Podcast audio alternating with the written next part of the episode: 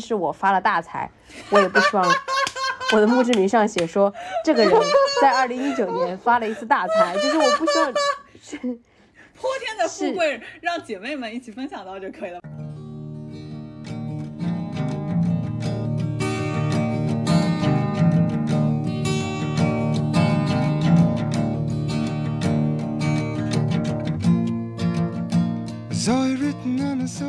大家好，欢迎来到冷水烫，我是康康，我是大福，我是麦兜。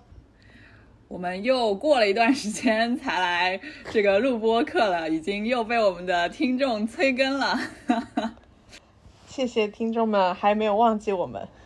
感谢听众还没有忘记我们。是的，呃，其实这一期我们也聊了很久了，一直说要要要录。啊，今天我们想说的就是如何去评价你的一生这样一个话题。呃，最初想要聊这个话题呢，是因为这个大福读了一本书，啊，它的名字 literally 就是如何评价你的一生。啊，然后一开始是大福还没有读完这本书，之后的话就是有各种各样我们人生的事件又发生，所以啊，不过很高兴我们今天又重新开始录制。嗯，那在说这本书之前呢，我们要再稍微蹭一个热点啊，就是最近呃《老友记》的 Chandler 的扮演者啊 Matthew Perry 呃去世了，很遗憾的去世了啊，这是一个我在《老友记》里面最喜欢的一个角色。那嗯，他去世之后就有很多他之前的报道啊被大家转发出来嘛，其中就有一条是说啊，当他我不知道是不是在他宣传他的自传的时候去上的节目中说的话，嗯，当就是。被问到说，啊，就是 Matthew Perry 想要怎么样被人们记得的时候，嗯，他说到，虽然老友记的，就是他在老友记里创造的 Chandler 这个角色非常的成功，也是他自己感到非常骄傲的一件事情，但是他说这并不是他希望被人们第一件所记得的事情。他知道这大概是不可能的，只要大家就是去到时候他去世去悼念他的时候，就。提到的可能第一件事情仍然是老友记，但他他自己个人而言，希望他被记得的是一个，嗯，好好的生活过，好好的爱过，呃，好好的就是帮助了别人的这样子一个人。他希望就是人生中遇到他的那些人会觉得他是遇到他是一件好的事，而不是一件坏的事。这也引发了我们很多的思考，就是嗯，事业和和人就是。在人生中就几大的支柱，事业啊，人际关系啊，啊，还有一些其他的东西，怎么样？我们应该怎么样去去评价自己的一生？我们希望怎么样被记住？我我觉得刚刚想说的部分是，就最近不只是 Matthew Perry，还是嗯，颇有一些人离开了，然后大家都在社交媒体上嗯进行怀念，然后进行缅怀，然后在缅怀这些东西的时候。其实也会缅怀到他们的精神。我觉得 Matthew Perry 这个话，嗯，说的就还挺好的，就是他希望是以一种感觉到他是很喜欢自己在人群当中的样子，所以他会希望自己是记住的是自己与这个世界连接的部分，然后是怎么样去爱、去感受生活、去帮助别人的。然后最近也有一些人去世，那可能他就是因有就是某种精神，或者是他的一些品质被记住。然后我觉得这些都挺好的。嗯，如果我先说，我希望我的人生评价是从维度是什么样的？我觉得其实，嗯，这样聊起来，其实对这个话题会有更多的感触。因为我们最开始想聊这个话题的时候，或者我最开始去看这部那本书的原因，纯粹都是因为工作上的。无意义和纠结，嗯，然后但是其实我觉得最近在这个节点上，就感觉工作没有那么重要，就觉得是当你真正面对死亡的时候，或者是当你真正面对别人的去世的时候，你就觉得说，啊，工作只是它很小很小很小的一部分，然后其实很多东西都很重要，然后我我我自己觉得，因为刚刚。啊，康康在我们聊这个话题前期讨论的时候，还是他他自己想的这个问题是，希望那个人生评价维度是什么样的？然后他还说，希望你墓志铭上面会写什么？我我会觉得说，我也是像那个 Matthew Perry 一样，我希望我是一个，嗯，如果我去世了，我希望我是一个被被认为是一个与与人有很深连接的人。然后，嗯，这个可能是与我在人生当中的各种关系，我希望我是能够经营的好，然后这些大家都会记得我对这个东西的经营，或者是大家都会记得与我之间的 episode，然后这个会让我很开心。然后是，呃，我个人在这个，呃，实际上在职业成就上，或者是在世俗意义上定义的成功上，我觉得其实也没有那么。希望写的，就是即使我发了大财，我也不希望我的墓志铭上写说这个人在二零一九年发了一次大财，就是我不希望 泼天的富贵让姐妹们一起分享到就可以了，不需要写在 墓志铭上。对对对，我就在想，你发了财之后，然后供给了你周围，比如说五个朋友的住宿，那我觉得 值得鼓掌。那确实，那我肯定会攻击的。我希望我以这样的方式被记住，而不是说这个人也一九六九年不是说一九五九年发了一次大财，然后就结束了。那我觉得世俗意义上的成功，我我这现在想的话，我就觉得说是没有太多需要写的。我我希望我是一个没有在，至少是在没有在生活上就有太多 struggle，然后可以呃自自己自立的人。这个我觉得我希望是得到这样的评价。但是发了大财，或者是在世俗意义上有特别大的成功，我也不不想。但如果非常非常幸运的话，我希望我是被认认为是一个创造了一个什么东西的人，或者是参与了创造一个什么东西的人。然后我会觉得说那种那种呃纯粹的呃企业家精神，或者是纯粹的，就是对这个世界上做出了一些哎有还有意思的贡献，我觉得那个也挺有趣的。但是我也说，现在我就是觉得说也不用强求。然后还有什么呢？啊，我希望我希望人品上是能够得到一些认可。就是，我觉得人品是一个很虚的东西，是，嗯，你必须是通过行为来表征的。嗯。然后我希望，我希望大家能够，或者我本人在今后的人生当中，能够在行为上，嗯，验证我想成为的那种人的人品。然后哪种人？讲来听听。就比较。正直，你正直的不能再正直，没有一点儿，没有一点点坏水，肚子里。全是浩然正气，比较正直，比较坦诚啊，我希望是这样的，嗯，就是这些吧，就当现在都是现在想出来的东西，也想不出来什么惊天地动的嗯嗯。理论，对。我们发现康康好像有话要说，你强行，你为了你自己不说，先扣他。你说，哎，我们发现我确实，我确实在想，我确实就是我们，麦兜说，你看看，你看看是不是？呃，还曲解我。呃，我就想，我呃，最近我们提到，就是或者说，呃，会抓到大众视线，嗯，去世的一些人，主要。其实是他们在工作上产生的一些影响，我们才能够认识到这些人，就他们才进入了我们的视线嘛。嗯，我们了解他们的，其实大部分还是他们事业上的一些成就嘛。像 Matthew Perry 创造了《老友记》这个，然后像还有一些其他人，对吧？但是，嗯，somehow 在他们可能离开我们的时候。去怀念他们的时候，更多大家还是会想要，嗯，标记出一些他们更多是不是在工作上的，而是作为他们作为一个人的时候的这些品质。我不知道这是不是一个方式，让大家跟这些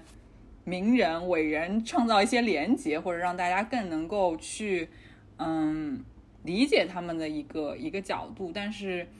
我觉得这个角度的选取，可能不仅是因为为了为了 marketing 或者为了传播学的意义，而是更多的是，就作为一个人而言的话，他最最本质的可能还就是这些，无论是人品啊、为人啊，还是说你作为父亲、作为领导、作为学长，呃，呃，作为母亲，作为女儿，作为这个学姐的这些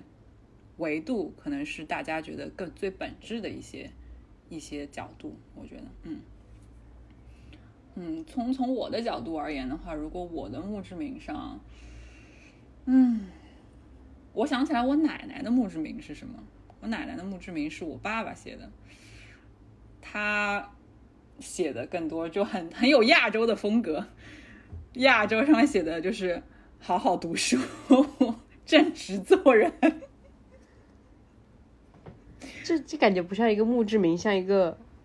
就是给后辈的对对，嗯嗯嗯，这是我爸脑中的 picture，就是以后会经常去扫墓。然后在扫墓的时候是谁去扫墓呢？就是子孙去扫墓，受到受到来自长辈的谆谆教导。就他记得我奶奶，更多的是记得说他给予他的这个规训，或者说他传传下来的这个家教，就是好好读书。嗯，我就是一个很亚洲的一个角度，我觉得，嗯，确实是。那如果是我的话，我觉得。我也会像大福一样吧，还是希望是，嗯，就在小范围内，我深爱的人和跟我关系很亲近的人，可以在他们想起我的时候，有一些快乐的、深刻的片段，我觉得就可以了。这就是为什么我们能成为朋友。就是我们价值观的内核，哎呀，没有差别呀，真的是一样的呀，啊，嗯，我觉得，因为我上周、上两周，也就是因为一些七七八八的事情，感觉心情不是很好。我即使跟其他人交流的时候，我都感觉就整个人的状态都是 I'm not alive 的这种状态。但我们今天早上开始视频的时候，我觉得啊，我又觉得我活过来了。我的情绪又变得鲜活了，我的快乐又回到了我的脸上，我觉得好神奇啊！想念你们俩，真的很想念你们俩。嗯，不好意思，撒了一波友谊的狗粮，友谊的狗粮，大家 听吧听吧，都是都是我们想要塞狗粮的人，我们的听众。嗯，呀，嗯嗯，刚刚是不是讲完了？嗯嗯。我觉得这个其实你怎么去衡量你的人生，其实有一点点类似于，呃，人生的意义是什么这样的问题。嗯，然后，嗯，我在很小的时候就开始思考这个问题，就比如说初中、高中的时候，然后我经常会为，呃，因为当时年纪太小了，你没有办法自己，然后找出一条。呃，可以解释的路径，而且又是这么这么宏大的一个问题，所以导致我陷入虚无主义里边，非常的痛苦。就是你其实找不到自己为什么这一生要为什么而活，你没有一个 cause，你没有一个就是你想要去呃获得的一个东西，这样就会很痛苦。嗯，然后后面有一个呃有一个转变，就是你会逐渐的意识到，哦，人生是没有意义的，就是。这个东西就是不是的，不是一个确信的答案，就没有人可以告诉你这个东西。比如说你的人生应该用什么来衡量，你的标准应该是什么？就是这个标准，没有人没有人定得下来，没有神告诉你这是啥。所以，呃，到后面好像也不太纠结这个问题了，而更多的是忙于去，呃，生活或者是去感受这个人生应该是什么样子的。嗯，然后由于有这个。根在就是这个思想的苗头在这里，所以后面其实时不时会问自己，那我可能会有几个部分的，你怎么去衡量你生活的东西？然后有一个是我刚刚说为什么我们是朋友，嗯，是因为这就是一样的，就是你想要你你你非常非常的在意你跟人与人之间的连接，然后这个连接是你在。要离开这个世界的时候，希望保留下来，或者希望被记住的，然后就有点像横道世之介的那种感觉，就是你可能只是某些人生命中的一个过客也好，或者你是他持之以恒的朋友也好，但是当大家想起你的时候，可能都会露出会心一笑的那个感觉。我觉得这个是非常美好的一个状态，就是你给其他人的生活又增添了一点点、一点点的光亮。我觉得这个是非常好的，而不是说人家想起你就是一个痛苦的源泉也好，或者是是一个非常难受的一个存在。嗯，我觉得这个是呃想要达到的或者想要企及的一个目标。但是可能你对于任每个人的这个呃重要程度也好啊，或者是带去的这个正向的东西也好啊，是程度是不一样的。然后这个是在于人与人的连接方面，我希望就是和你呃和和大福和康康一样，都是希望能够达到这样一个程度。那么其实另外一个点的话，我其实有一个，比如说自己心目中想要成为的人的样子。嗯，然后这个想要成为的人的样子，可能是嗯有一些变动的。就比如说你小的时候你想成为这样的人，然后呃长到现在你想要成为另外一个样子的人，嗯，然后但是它其实都围绕着一个类似于自我成长的一个主题，就是 from where you start。然后你是这样的一个，比如说比较懦弱也好啊，比较。呃，恐惧世呃世界上的任何东西的人也好啊，就是比较一个弱小的一个角色。然后长长大到哦，你可能觉得你有一一定的呃能力去面对呃生活中不如意的事情，或者是不舒心的呃一些状态。然后你逐渐的有一些嗯，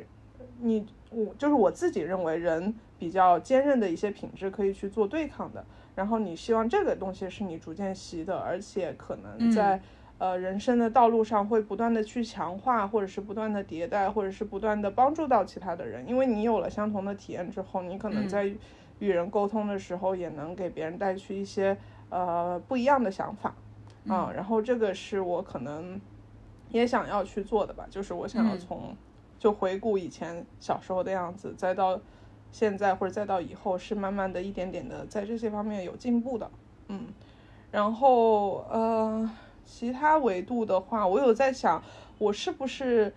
希望我的人生是一个充满体验的人生？就是类似于有些人会呃说我的人生是为体验而活的，那有很多呃没有干过的事情或者是没有做过的，他就一定会想要去体验。我想可能有一部分是的，就是你你对一些新鲜事物其实是始终保有好奇的。但是另外一个维度来说的话，也不是说，呃，体验就是呃第一位的。比如说我没有干过的事情，我全部都要再干一遍，可能还是需要一些契机去碰撞的。但是，呃，就是你会有这样的一个一个一个好奇或者是外驱的力，你想要去感受更多的东西，想要去呃体验不一样的一些一些人生。我觉得这个也是。一个方向吧，但是它不是，就是说，呃，排在最前面的一个位置。嗯嗯嗯嗯嗯。我要再加一点，就是，就是好，麦兜说的第二点，我觉得总结下来，我不知道我理解对不对。我我心中想到那个词条是战胜自己的恐惧。我觉得这件事情是一个，或者说心灵的坚韧吧。我觉得这是也是我想要完成的，或者 或者获得的一个东西。嗯嗯，我觉得如果我可以，就是我生生命中我我有意识到有几个害怕和恐惧，如果有一天我能够战胜它，我会觉得这是完成了一个很大的里程碑，并且我想在就是我去世之前完成的一件事情。还有就是在没有那么大的恐惧，或者说即使是小到在健身课上，我把自己。觉得很累，或者说支撑不下去的时刻，再往前推了一秒，再推了两秒，这种心灵上的坚韧的成长，也是我觉得我人生中想要获得的一个东西。嗯，这件事情我觉得完全是你自己对你自己知道的一件事，因为别人不知道你在内心经过了什么样的拉扯，经战胜了怎么样的一个恐惧。但是我觉得，如果我最后躺在病床上，不知道躺在哪里。快要去世的时候，回想起我战胜过自己内心的这些恐惧，战胜过心里的这些怠惰，战胜过心里的这些，呃，觉得坚持不下去的时刻，我会觉得是有意义的。我会觉得是我会想去评价自己一生的一个角度。嗯嗯，我觉得这个好像在我这边的话，可能是一个维度，就是。比如说一些负向的东西，你怎么去 overcome，怎么去呃相处，怎么去呃共生。然后，但是还有一些，比如说我会，我我比较中二哈，我就可能会给自己设立一些想要成为的人的词条，比如说你想要成为一个对生活有有热情的人，然后那可能有的时候你在感受到非常类似于呃每天都都都感觉你人不在这儿，你就就呃那个时候的那个状态的时候，你就会想要找一些帮嗯方法去改变，然后或者是说我希望我自己是一个。嗯，温柔但是强大的人，然后这个可能也是我想要去努力的一个目标。比如说，你有的人变强了之后，但是他的整个人会带着刺，但是我可能想要变得呃又 soft 又又又又坚强，然后你会有一些这样的一些些目标要去实现。嗯，好棒啊！嗯，啊，没事，我我没有，我觉得嗯，都还 没有聊，都很有启发，就是。我刚刚在想，我们好像就是感觉我不太适合再讲这个书，因为这个书它，它我们说的太好了，已经超过了这个书的 内容了。而且就是我觉得我们的这个分享特别，呃，对，对于我们这个年纪人来说特别有特别有相关性。这个书其实它是，我觉得它是一个，因为它。写的是面向所有人的嘛，然后它最早的时候其实是，呃，哈佛商业评论上刊登的一个，就是这个人他去给哈佛 NBA 毕业的那些学生去讲的时候，然后他他他说了一个框架，就给那些做咨询或者做投资人给他们做一个框架，然后告诉他们说这个怎么样，然后这个书其实也是我们一个做咨询的老板推荐的，然后我现在想说。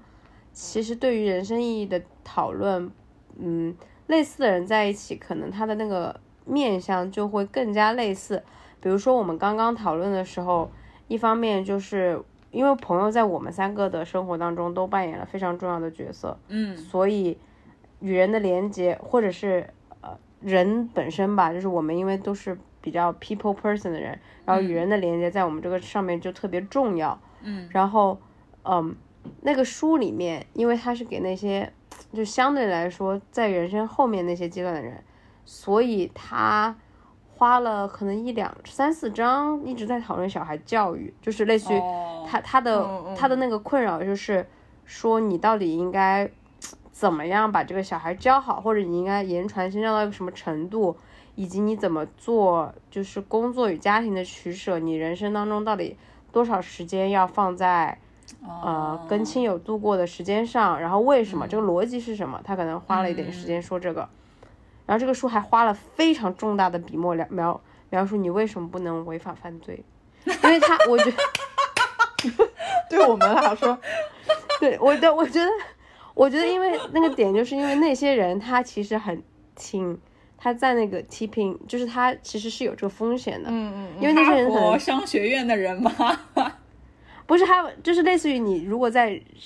生生活上是不断的去，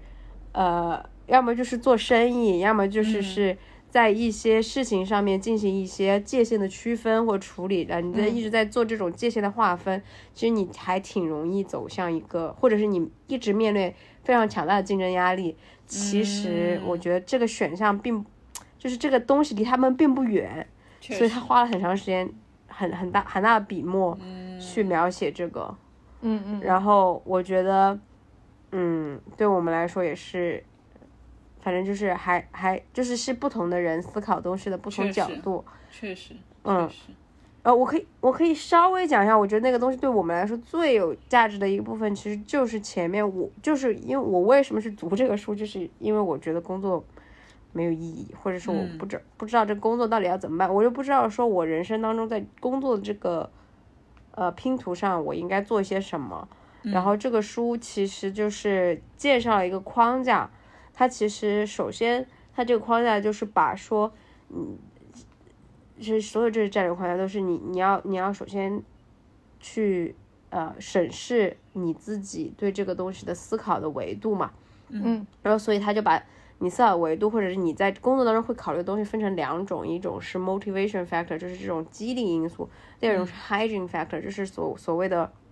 卫生因素或者是呃必须具备的条件吧，就类似于这种这种这种 hygiene，就是嗯这个东西怎么翻译？是不是就是卫生因素？就是算卫生因素吧。就是这个卫生因素的原因，就是比如说 salary 其实就是卫生因素。啊，就比如说你现在可能赚一对一个月赚，就是你们这个底这个线的一些这个因素吧，必备的因对对素，底线的因素。对对对嗯对对对，这个 hygiene factor，有 hygiene factor，其实老板和同事好像也算，就是类似于你这个老板特别特别糟糕，你这个那就不行，那就这个、这个东西对你来说是个底线，嗯。或是你这个工作环境特别特别糟糕，嗯，就是每天都在尘，比如说你做咱做不了矿工，因为就每天都是吸一些尘土，那可能就嗯不太行，就这些是 hygiene factor。我感觉他这个有点像，就是出去住宿，就是如果这个卫生标准不达标的，那可能，哎呦，就真的住不下去。对，deal breaker，一些所以你是 deal breaker 的角度是一些 deal breaker，嗯，对，就首先你是要个合格的、干净的、能住的房间，嗯然后在这个基础上，你想你的完美理想状态是什么？然后考虑一些 motivation factor。这 motivation factor 就是你的兴趣、你的 passion，你想你想完成的事情什么的。然后这些就是 motivation factor。他是说你要把，就相当于这是一个 two by two 的象限嘛。然后呢，在这个 two by two 的象限里面，就会有这么四种情况。第一种情况是，它既不符合你 motivation factor，也不符合你 hygiene factor。嗯然后第二种情况就是，那这那这种情况就是很比较糟糕的情况，就是你可能要考虑说，嗯，就是至少其中之一你要获得一些突破，你要么在同行业里面找一个稍微能够忍得下去的工作，满足一下你的 hygiene factor，、要么你就是换一个，呃管他的就往往另一个方向换一换，然后完全是第二个就 motivation 是的这个 factor。角度换一换，然后呢，还有还还有的情况就是，当然还有最满意的情况就是你 hygiene factor 也很好、m o t i v a t i o n factor 也很好，那你就、你就不用考虑，你就是这是你的理想状态。嗯。然后，但是还有一个考虑就是你的 hygiene factor 很好，但你 motivation factor 不好，嗯嗯可能在某种程度上，我觉得我可能有点接近这个状态，就是这个这个这个状态应该在这个象限。对，对对对，我们三个人可能就有点在这个象限，然后还有还有就是 motivation factor 很好，hygiene factor 不好，就是这种情况。然后他就说，那其实就是，其实你这样 break down 这个 two by two 之后，在嗯这些就是在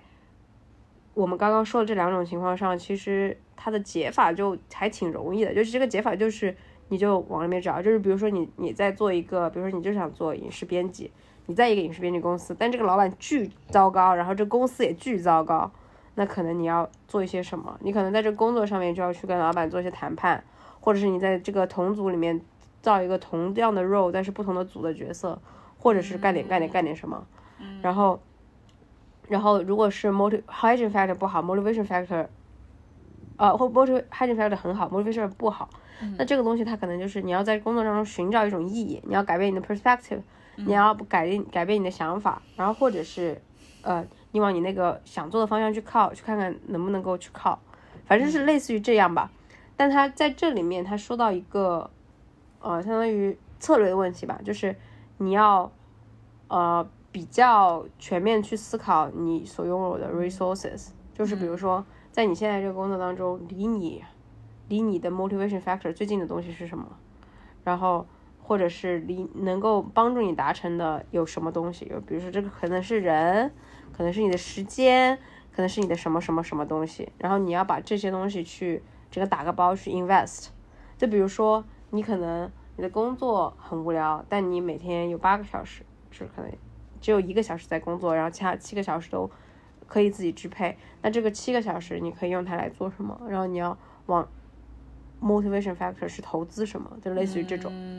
然后他说到一个策略，就是所谓的呃 strategy 有两种，一种是 emergent strategy，一种是 deliberate deliberate strategy，就是一种是刻意为之的 strategy，一种是相当于顺其自然的 strategy。然后他就说这两种 strategy 其实都是交错的。他说，呃，很很大的一个忌讳是，比如说你在这个象限里面，你这个 hygiene factor 很高，呃，然后 motivation factor 很低，然后你直接把这个工作全部都抛弃了，就是你直接离开了你在的这个象限，你就直接变成什么都没有，而这个是并不好，因为我们人生，就是它它不会让你的人生变好，因为你是想到理想态，你不是想就是转身离开，就你不能够做这样的事情。然后他就说，就是这个不太好的点就在于，所以我们人生当中还是要考虑这个 emergence strategy，就是你要有这个耐心，在这个状态下去待着，同时又要有这个一点点 strategy 去往那边凑。然后他，我觉得他说的一个点很很有道理，他就说你要以最低的成本去试错，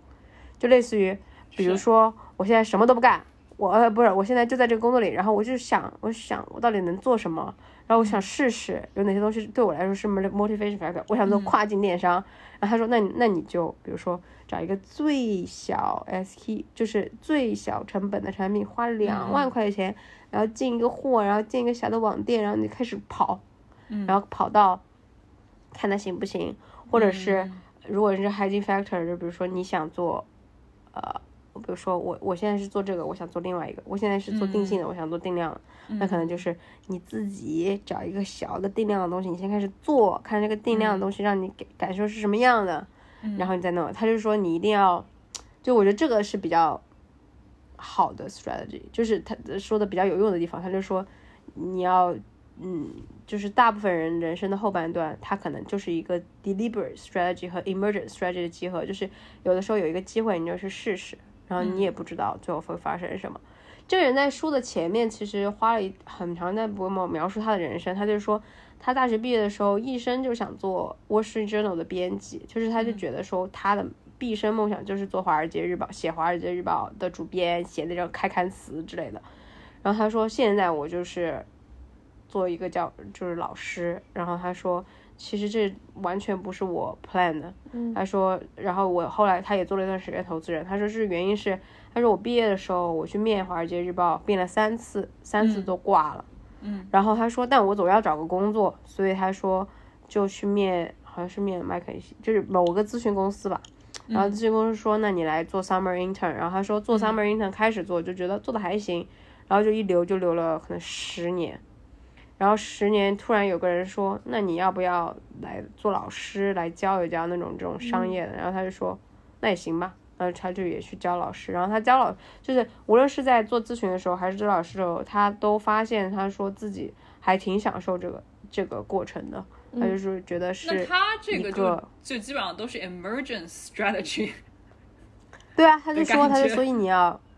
对啊，他就说，其实就是。有的时候就会是 emergent strategy，然后当然也有 deliberate 部分，比如说他可能后来就呃做了一段时间兼职老师嘛，然后他就觉得做老师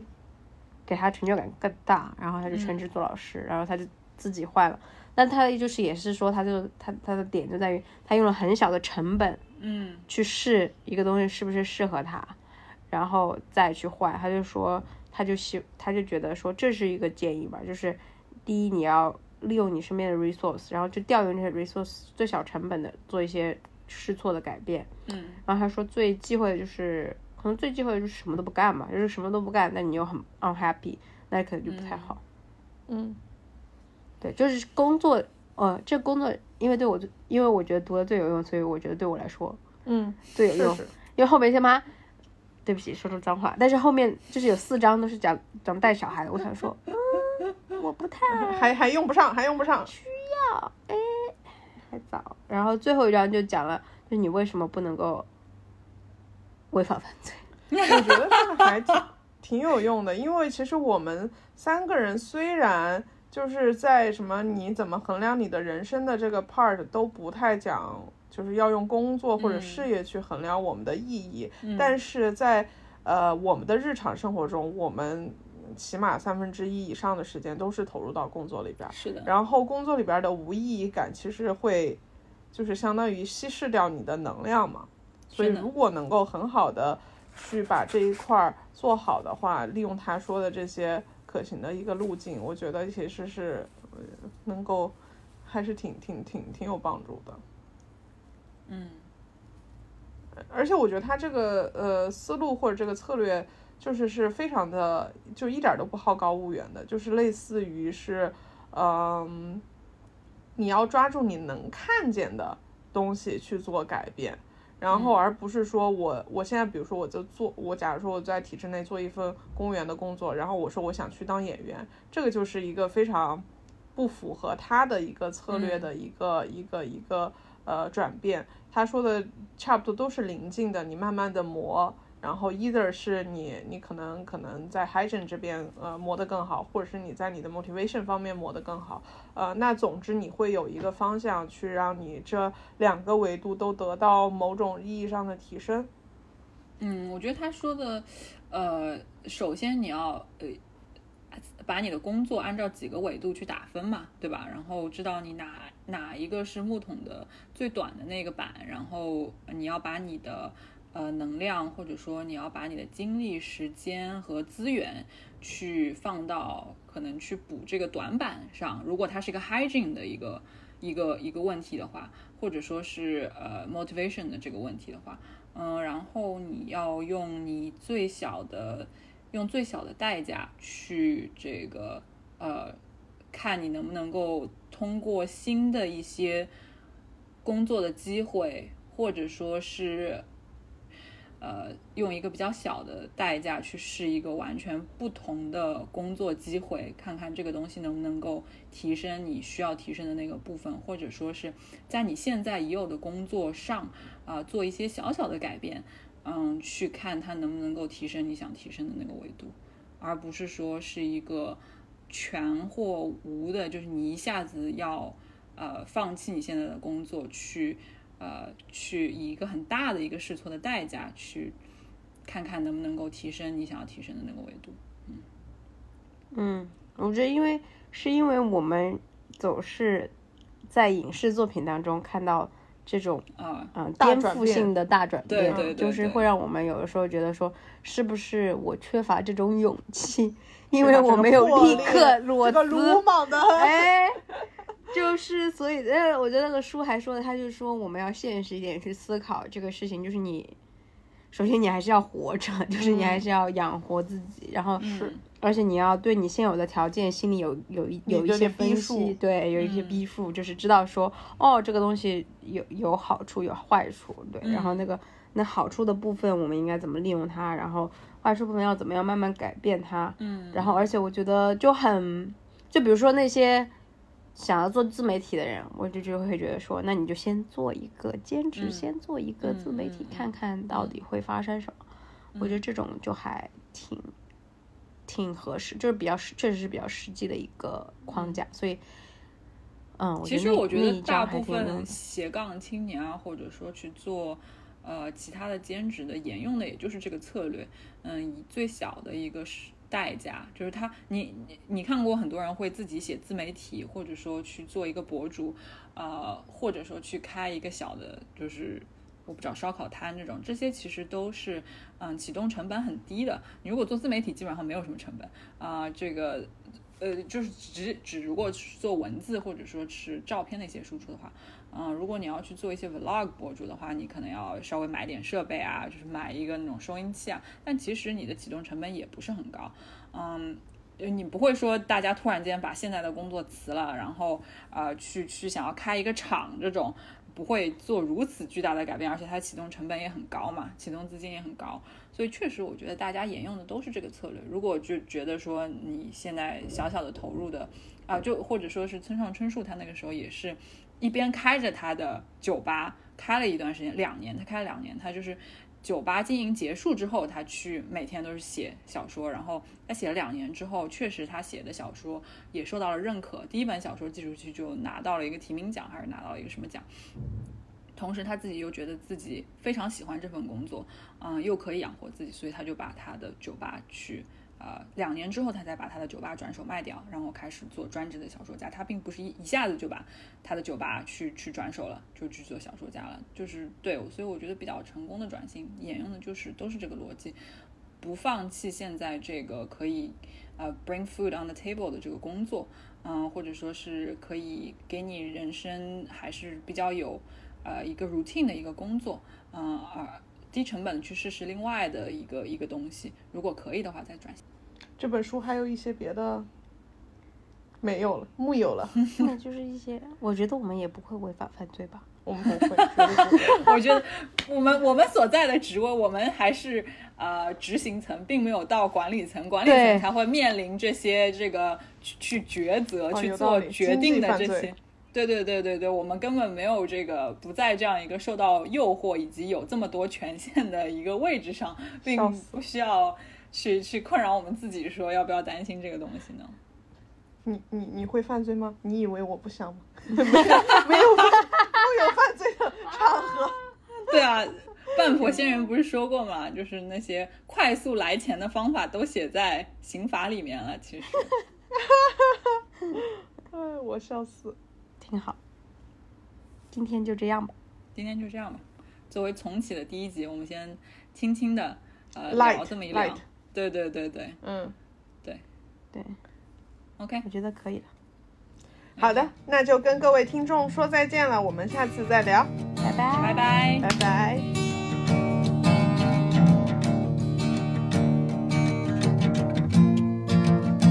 Saw it written and I saw it say